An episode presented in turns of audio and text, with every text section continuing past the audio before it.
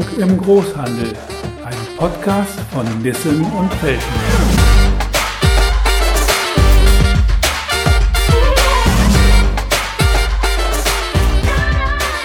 Herzlich willkommen zu einer neuen Folge des Podcasts Digitalisierung im Großhandel.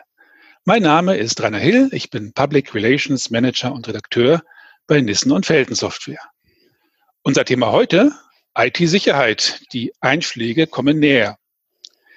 Wer in den vergangenen Monaten auch nur am Rande das Thema IT-Sicherheit verfolgt hat, der bekommt den Eindruck, dass die Gefahren deutlich zugenommen haben. Immer häufiger werden ganze Behörden, Universitäten und Unternehmen vom globalen Aluminiumhersteller bis zum regionalen Elektrogroßhändler durch Trojanerangriffe Tage und Wochen lang lahmgelegt und sogar mit Lösegeldforderungen konfrontiert. Bei dieser aktuellen Bedrohung, die Angreifer und vor allem die Abwehrmaßnahmen, wollen wir in der kommenden halben Stunde sprechen.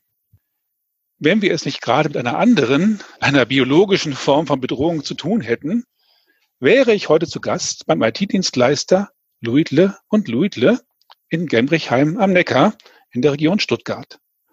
Luitle und Luitle ist nicht nur Inventor ERP-Partner, sondern auch Spezialist für Hosting-Lösungen und, das ist heute unser Thema, für IT-Sicherheit.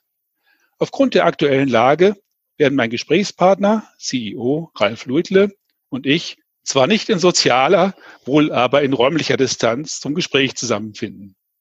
Ralf Luitle hat das Unternehmen vor fast 30 Jahren zusammen mit seinem Bruder gegründet und beschäftigt heute 63 Mitarbeiter. Hallo, Herr Luitle. Hallo, Herr Hill. Schadcode, der durch das Internet beziehungsweise E-Mails verbreitet wird, ist ja an sich kein neues Phänomen. Und dennoch, so zumindest mein Eindruck, werden die Schadensfälle größer, kommen häufiger vor und werden auch häufiger der Öffentlichkeit bekannt. Trügt mein Eindruck, ich nenne jetzt mal den Trojaner Emotet als Stichwort, oder haben wir es tatsächlich mit einer neuen Qualität von Risiken zu tun? In Zeiten von Covid-19 bzw. Corona über Bedrohungen von IT-Systemen zu sprechen, fällt schwer. Corona überlagert verständlicherweise derzeit unsere Wahrnehmung für Risiken beim Betrieb von IT-Systemen.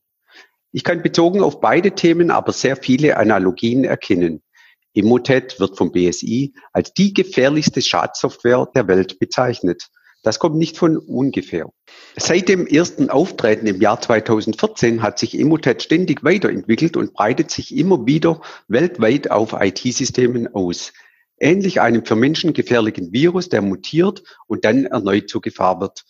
Die Anzahl der bekannten Sicherheitsvorfällen, welche Emotet verursacht hat, steigt von Jahr zu Jahr exponentiell an. Mhm. Ich verstehe die Analogie, ja. Bevor wir uns mit den Konzepten zur Abwehr beschäftigen, lassen Sie uns noch einen näheren Blick auf Emotet und die Verbreitungswege werfen. Hier wird ja im ersten Schritt Schadcode über E-Mail-Anhänge, das heißt wohl zumeist Makros in Word-Dateien eingeschleust. Nun kennen wir vermutlich alle Phishing-Mails, also Mails, die etwa vorgeblich von Sparkassen oder Volksfranken kommen und meist in fehlerhafter Rechtschreibung PIN und TAN anfordern. Wieso sind die Emotet-Angreifer dennoch damit erfolgreich? Ja, mangelnde Professionalität durch Schreibfehler ist sehr selten geworden und allenfalls noch beim Andienen von Millionenerbschaften anzutreffen. okay. Ja, ähm, jeder kennt die nigerianischen Prinzen, die ja. ihre Enkel suchen. Diese genau. sind sofort auf jeden Fall als vermeintlicher Betrug zu erkennen. Gefährliche E-Mails sind heute perfekt auf die Zielgruppe ausgerichtet. Ich gehe davon aus, dass hier auch KI oder bei interessanten Zielen auch individuelle Formulierungen zum Empfänger perfekt passend zur Anwendung kommen. Aufgrund technischer Lücken kann ein Empfänger zumeist nicht erkennen, dass der Absender einer E-Mail nicht authentisch ist. So hatten wir auch vor Emotet im Jahr 2017 gezielte Angriffe auf Personalabteilungen.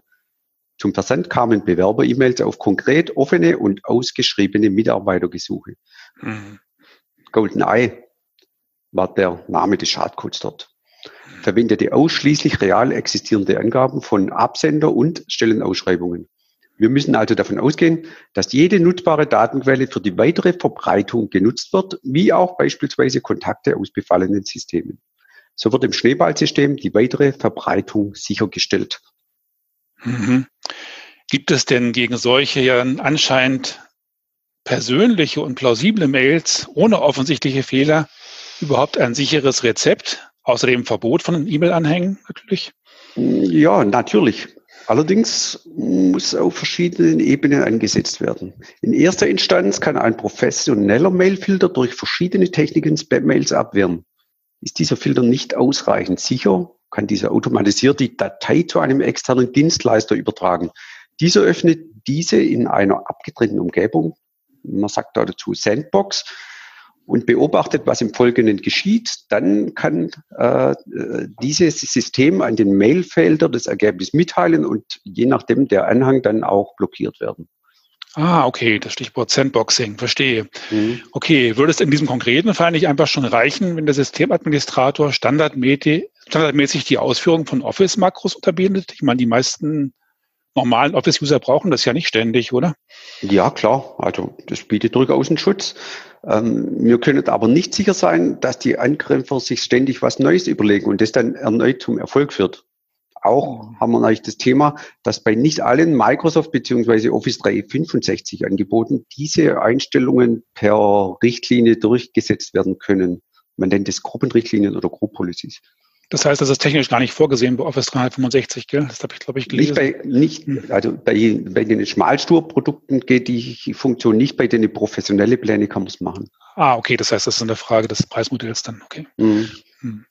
Ja, im Falle dieses äh, Münsteraner Elektrogroßhandels, der vor kurzem in den Medien war, da wurde also berichtet, dass das Unternehmen nach drei Wochen Stillstand 120.000 Euro Lösegeld in Bitcoins gezahlt hat.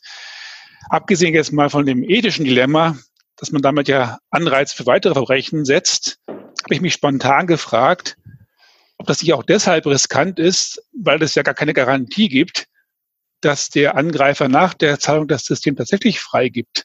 Wie schätzen Sie sowas ein?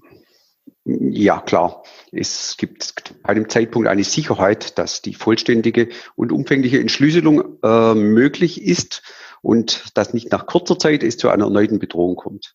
Ich frage mich allerdings, warum keine Wiederherstellung aus einer Datensicherung erfolgen konnte dort. Gut, die Frage können wir natürlich von hier nicht beantworten, aber mhm. es liegt natürlich nahe zu vermuten, dass man dieses Geld nicht zahlt, wenn man nicht äh, komplett hilflos ist, also sprich offenkundig da ein Problem hatte. Ne? Das ja. kann man ja spekulieren. Ja, nun gab es ja auch bei größeren und auch durchaus professionell geführten Firmen und Behörden Vorfälle, die man so nicht erwartet hätte. Können Sie für uns anhand von bekannt gewordenen Beispielen einmal analysieren, was da warum schiefgelaufen sein könnte? Ja, ich habe mich vor längerer Zeit mit einem Kollegen drüber unterhalten, was denn da bei der Deutsche Bahn passiert ist. Äh, dort waren alle Anzeigetafeln in den Bahnhöfen kompromittiert und ausgefallen. Auf mhm. Nachfrage, was denn dort passiert ist, meinte er, dass nach dem derzeitigen Stand der Kenntnis alle notwendigen Maßnahmen ergriffen wurden, und, um etwas derartiges zu verhindern. Er war in genauer Kenntnis der Details und hat erläutert, dass dies eine Verkettung unglücklicher Umstände war. Ähnlich wie bei Fukushima, als der Atommeiler außer Kontrolle gering. Unglücklich war auch beim Heise Verlag, dass ein IT-Mitarbeiter sich mit einem Domänenadministrator an einem befallenen PC angemeldet hat. Ab dort konnte Emotet ohne Schrank sein Unwesen treiben. Das heißt, er hat sämtliche Rechte dann gehabt. Korrekt. Ja. Okay, ja, ich denke, die Relevanz des Themas ist auch anhand dieser wenigen Beispiele deutlich geworden. Die Frage ist natürlich jetzt, was lässt sich denn tun, bevor das Kind in den Brunnen gefallen ist? Zunächst mal würde ich gern von Ihnen wissen, äh, was ein IT-Sicherheitskonzept für ein Unternehmen heute eigentlich umfassen sollte. Also wir reden da von vier Eckpfeilern, die für eine bestmögliche Sicherheit ähm, sorgen können. Und das Wichtigste hierbei ist, dass die Sicherheit umfassend sein muss. Eine Lösung muss alle Funktionen beinhalten, die notwendig sind, um die, notwend um die Sicherheitsanforderungen mhm. gänzlich zu erfüllen, egal ob Netzwerk, Server oder beim Nutzer am Arbeitsplatz. Mhm. Ja, klar. Und dann, ja. was eine große Hürde darstellt, ist die Komplexität. Das heißt, Sicherheit muss einfach einfach zu managen sein. Die Einfachheit darf sich hier nicht auf einzelne Bereiche der Lösung beschränken, sondern muss alle Aspekte erstrecken, unter anderem die Bereitstellung, die Verwaltung, Lizenzierung, der Support und die Bedienung. Äh, darf ich mal dazwischen fragen, ähm, ja. ist das nicht sozusagen ein Paradoxon? Also ist es nicht gerade so, dass je höhere Sicherheit äh, auch wieder zu Komforteinbußen normalerweise führt, weil eben bestimmte Dinge ja mit gewissen äh, Einschränkungen verbunden sind manchmal? Nee, sagen wir mal, das, das hängt ja vom, ähm, ich sag mal, das ist wie wenn ich eine Diktiersoftware habe und die tut es perfekt aufzeichnen oder auch nicht. Ähm, da ist natürlich mit der Intelligenz relativ viel im Produkt möglich. Okay. Mhm. Und es, es gibt derartige Lösungen heute. Das wäre jetzt mein Vorteil gewesen, weil das ja, denken, also denken ja auch die meisten Menschen, ne? oder? Denke ich man, vermute. Das ist dasselbe, wenn ich ein Netzwerküberwachungsprodukt einsetze zum Beispiel. Da mhm. gibt es den PRDG von Pessler, der mit äh, Wizards äh, es ermöglicht, bestimmte Dinge zu monitoren. Das geht relativ einfach. Ich mhm. kann mir aber auch kostenlose Open Source Software besorgen, mhm. die dasselbe macht. Dann muss ich aber viel mit Konfigurationsdateien arbeiten, manuell äh, Skripte Mhm. ausbringen. Und mein Bruder sagt da immer, ähm, Zeit gegen Geld sparen. Klar. Also entweder ich, entweder ich muss mich selber reinarbeiten oder ich setze halt darauf, dass eben das Produkt das selbst kann. Klar. Genau. Und hier, das ist hier bei der Security noch dasselbe. Wenn ich da Vielzahl verschiedener Produkte einsetze, da gibt es natürlich auch welche, die leichter von der Hand gehen, dann wird es natürlich immer aufwendiger und irgendwann das, verliert man das Ziel vor Augen natürlich, weil es einfach nicht mehr zu leisten ist. Zu komplex wird. Ja. Ja, aber Sie wollten noch weitere Punkte äh, nennen, ne, die notwendig sind. So ist es, genau. Und zwar, ähm, es bringt nichts, wenn jede Komponente für sich alleine hier agiert, sondern die Sicherheit äh, ist nur dann effektiv, wenn sie im Teamplay stattfindet. Das heißt, die Technologiekomponenten müssen miteinander reden und kooperieren, anstatt völlig isoliert voneinander zu agieren. Daraus ergibt sich natürlich äh, völlig neue Möglichkeiten, was jetzt, sagen wir mal, die Erkennung von Bedrohungen stattfindet. Mhm. Das wäre dasselbe. Ich habe ein Fußballstadion und die Polizisten haben keine Funkgeräte. Jeder muss für sich entscheiden, ob er Bedrohung vorliegt. Das geht nicht. Verstehe, ja. Hm. ja. Und wenn dann natürlich was passiert, dann wird das Thema Reporting natürlich akut, weil ähm, klar, man muss im ersten Schritt dann natürlich hergehen und die Systeme vom Netz trennen, dass nichts weiter passiert, aber man muss halt, äh, sagen wir mal, dem Problem Herr werden. Und da müssen die IT-Verantwortlichen einfach wissen, was auf diesen Systemen geschehen ist. Wo, ist passiert? Wie kam der Schadcode drauf? Und sagen wir, eine professionelle Lösung zeigt uns hier auf zum Beispiel, dass das per E-Mail reingekommen ist, dass eine Word-Datei geöffnet wurde, dass ein Makro ausgeführt wurde, dass äh, Datei erzeugt wurde, dass man einfach auch gezielt Abwehrmaßnahmen dann treffen kann, um dem Problem Herr zu werden. Und wir haben es ja beim Bundeskammergericht gesehen, ähm, ja. die da den Vorfall hatten. Da haben ja die IT-Verantwortlichen die Entscheidung getroffen, alle Systeme platt zu machen und komplett neu zu installieren. Und das resultiert mit Sicherheit daher, dass sie einfach gar nicht wussten, was passiert ist. Mhm, mh. Ja, ich glaube, Sie haben sich auch entschlossen, Ihr eigene, Ihr eigenes Ihre eigene Systemadministration aufzugeben und sich an den entsprechenden Landesbetrieb in Berlin zu hängen, was sicherlich auch keine schlechte Idee ist, weil ich kann mir auch schwer vorstellen, dass ein einzelnes Gericht äh, das äh, auf dem heutigen Level mit dem Personal, was die haben, selber regeln kann. Klar. Wenn ja. Sie gewusst hätten natürlich, was passiert ist, wo mhm. sich das Ding eingegraben hätte, dann hätten wir vielleicht noch eine Gegenmaßnahme mhm. ergreifen können. Ja, ja verstehe. Ja, ich habe jetzt so aus Ihren Ausführungen schon so ein bisschen rausgehört, dass Sie also meinen, dass es keinen Sinn hat, äh, Best-of-Breed-Lösungen zusammenzustellen, sondern eigentlich eine integrierte Lösung zu haben, die alles umfasst. Ne? Das ist so ein bisschen die, die Quintessenz dessen, was Sie gerade gesagt haben. Verstehe ich das richtig? So ist es genau, klar. Also man konnte bislang die Hacker mit traditionellen Herangehensweisen völlig ausreichend in die Schranken verweisen, aber äh, die Cyberkriminalität hat sich hier natürlich weiterentwickelt. Sie ist deutlich wandlungsfähiger geworden und eben diese Flexibilität macht den traditionellen Sicherheitslösungen äh, zu schaffen, da ihnen einfach diese Schwarmintelligenz, die ich gerade beschrieben habe, völlig fehlt. Sämtliche Funktionen in sich gesehen funktionieren dort zwar einwandfrei, aber entscheidend ist für uns heute, dass die Systeme intelligent miteinander verknüpft sind, miteinander kommunizieren. Nur dann kann man im Prinzip die Lücken zwischen den Lösungen schließen und die immer ausgeklickerten Attacken auch tatsächlich erfolgreich erkennen und ablocken. Hm, verstehe. Nun wird ja gerade in den Medien, zumindest in den IT-Medien, gerade öfter mal berichtet über das Jubiläum des IT-Grundschutzkonzepts des Bundesamts für Sicherheit und Informationstechnik. Ich habe da auch mal raufgeschaut und habe da so meine Zweifel. Ist das ein praktikabler Ansatz für kleine und mittlere Unternehmen? Nee, leider nicht. Ähm, das ist ein riesiger Dinosaurier und würde eine ganze Truppe von IT-Sicherheitsspezialisten erfordern. Viele der dort empfohlenen Maßnahmen könnten äh, den Betrieb der IT nachhaltig stören, sodass man für jeden Punkt, den die empfehlen, immer individuelle Abwägungen äh, durchführen muss.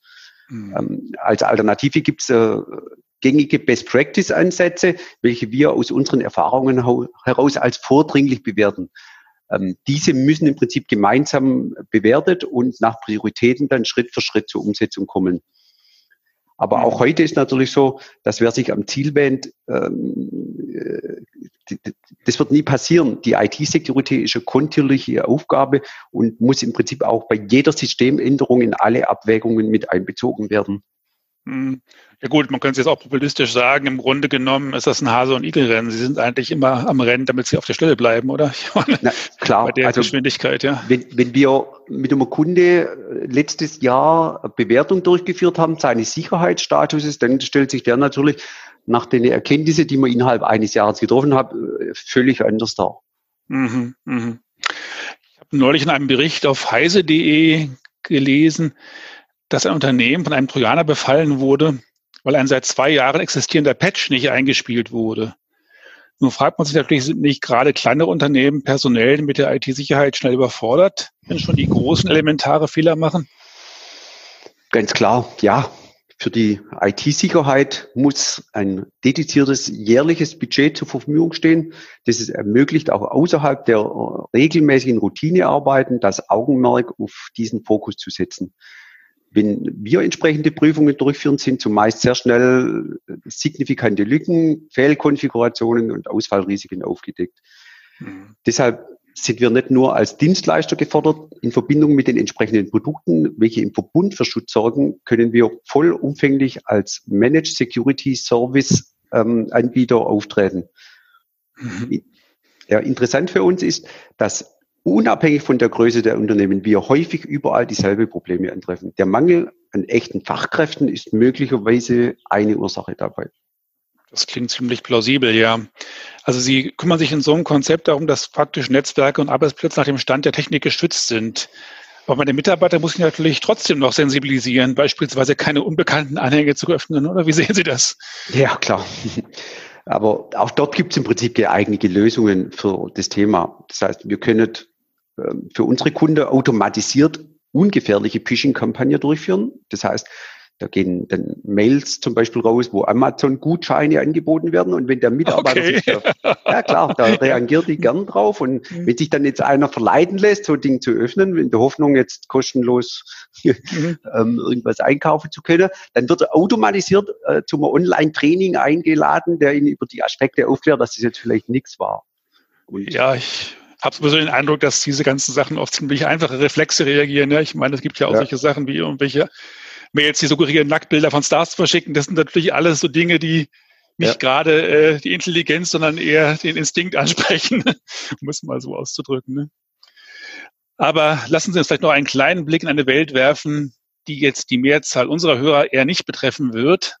Ich denke da eher so an entwicklungsgetriebene Unternehmen im Bereich Automotive und Maschinenbau.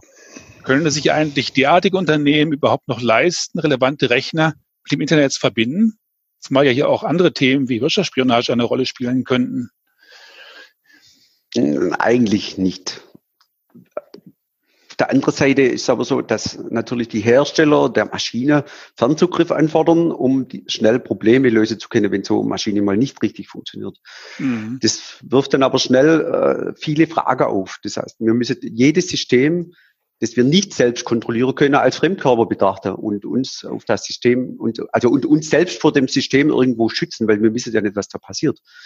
Und mhm. das kriegt man eigentlich nur hin durch eine konsequente Netzwerksegmentierung begleitet durch weitere Maßnahmen. Das heißt, man muss sich von diesen Systemen abschotten, die man nicht kontrollieren kann. Das wollte ich gerade sagen, das hört sich an wie Schiffsschutz, dass man, wenn da irgendwo ein Leck auftritt, der Rest vom Schiff sozusagen ja, nicht klar. absäuft. Ne? Die, okay. Der Vergleich ist sehr gut. Ja. Mhm. Okay, dann kommt mir noch ein Gedanke, wenn man öfter mal darüber liest und auch mal gelegentlich aus Dritte Weltländern da dubiose Meldungen liest. Da, ich meine, da haben sie natürlich jetzt akut wahrscheinlich weniger mit zu tun, aber man fragt sich natürlich, wie ist es denn beispielsweise mit Atomkraftwerken oder auch nur mit Talsperren, mit der Netzanbindung, ja? Man liest ja immer von Cyberwar und dergleichen. Ist das nicht äh, noch ein viel heikleres Problem? Klar, bei alle große Industrieanlage oder auch Maschine, über die wir gerade gesprochen haben, ist es generell problematisch, dass die natürlich einem bestimmten Zeitpunkt errichtet worden sind, dann lange in Nutzung sind, aber in Bezug auf die IT-Sicherheit nicht mehr aktualisiert werden. Das hat natürlich auch Gründe, die zum Beispiel mit Zertifizierungen zusammenhängen. Das heißt, wenn irgendeine, kritische Infrastruktur was zertifiziert wurde, kann das nicht ohne TÜV zum Beispiel ausgetauscht werden. Mhm. Verstehe. Klar. Und wenn, wenn das natürlich schlecht läuft, dann kann es natürlich sein, dass die Netzwerksicherheit dann mit der Zeit irgendwann zu wünschen übrig lässt. Und dann kann zum Beispiel vereinfacht ausgedrückt auch einfach ein alter Drucker oder Webcam, die schon länger kein Update mehr erfahren hat, äh, einem Hacker die Möglichkeit bietet, ähm, ein trojanisches Pferd zu platzieren und ab dem Zeitpunkt in Ruhe zu prüfen, wie er das Netz des Unternehmens kompromittieren kann und dann in weiterer Folge, also größere Schäden dann ähm, verursacht dann. Verstehe. Hm. Ja. Und äh, was die Kraftwerke betrifft, da kann ich Sie beruhigen, zumindest jetzt für Deutschland. Ähm, also mir ist durchaus bekannt, dass die Energiewirtschaft das sehr ernst nimmt und auch dort im Prinzip sekundäre Systeme, die jetzt nicht für den eigentlichen Betrieb verantwortlich sind, alle nicht mit dem Internet verbunden sind. Also das macht es dann schon sehr schwer, da ähm, anzudocken, anzugreifen. Das hört man doch zumindest gern, wenn man sich überlegt, was da für Schadausmaße entstehen können in der Konsequenz. Dann lassen Sie uns vielleicht auch noch mal kurz gegen Ende einen kleinen Blick in die Zukunft werfen. Inwieweit ist denn so etwas wie ein Wettrüsten mit künstlicher Intelligenz zwischen Angreifern und Verteidigern zu erwarten? Also ich würde sagen, dass der Kampf bereits begonnen hat moderne Softwareprodukte haben im Bereich, haben den Bereich Machine Learning eigentlich bereits schon hinter sich gelassen und arbeiten mit Algorithmen, also mathematischen Routinen, welche auf Deep Learning basieren. Ähm, da muss ich das kurz ausführen. Das heißt konkret, dass äh, die nicht nur aus bekannten Aspekten heraus Entscheidungsmuster entwickeln, sondern dass diese sich selbsttätig mit Schwarmintelligenz neue Erkenntnisse erarbeiten und diese auch äh, sich merken irgendwo. Das heißt, die entwickeln sich selbsttätig weiter. Und mit Sicherheit verwenden Hacker derartige Technologien und Techniken bereits heute, um automatisiert äh, Inhalte aus Webseiten zu extrahieren, also zu, ab, also zu holen und dann diese auch gezielt weiter zu verwenden.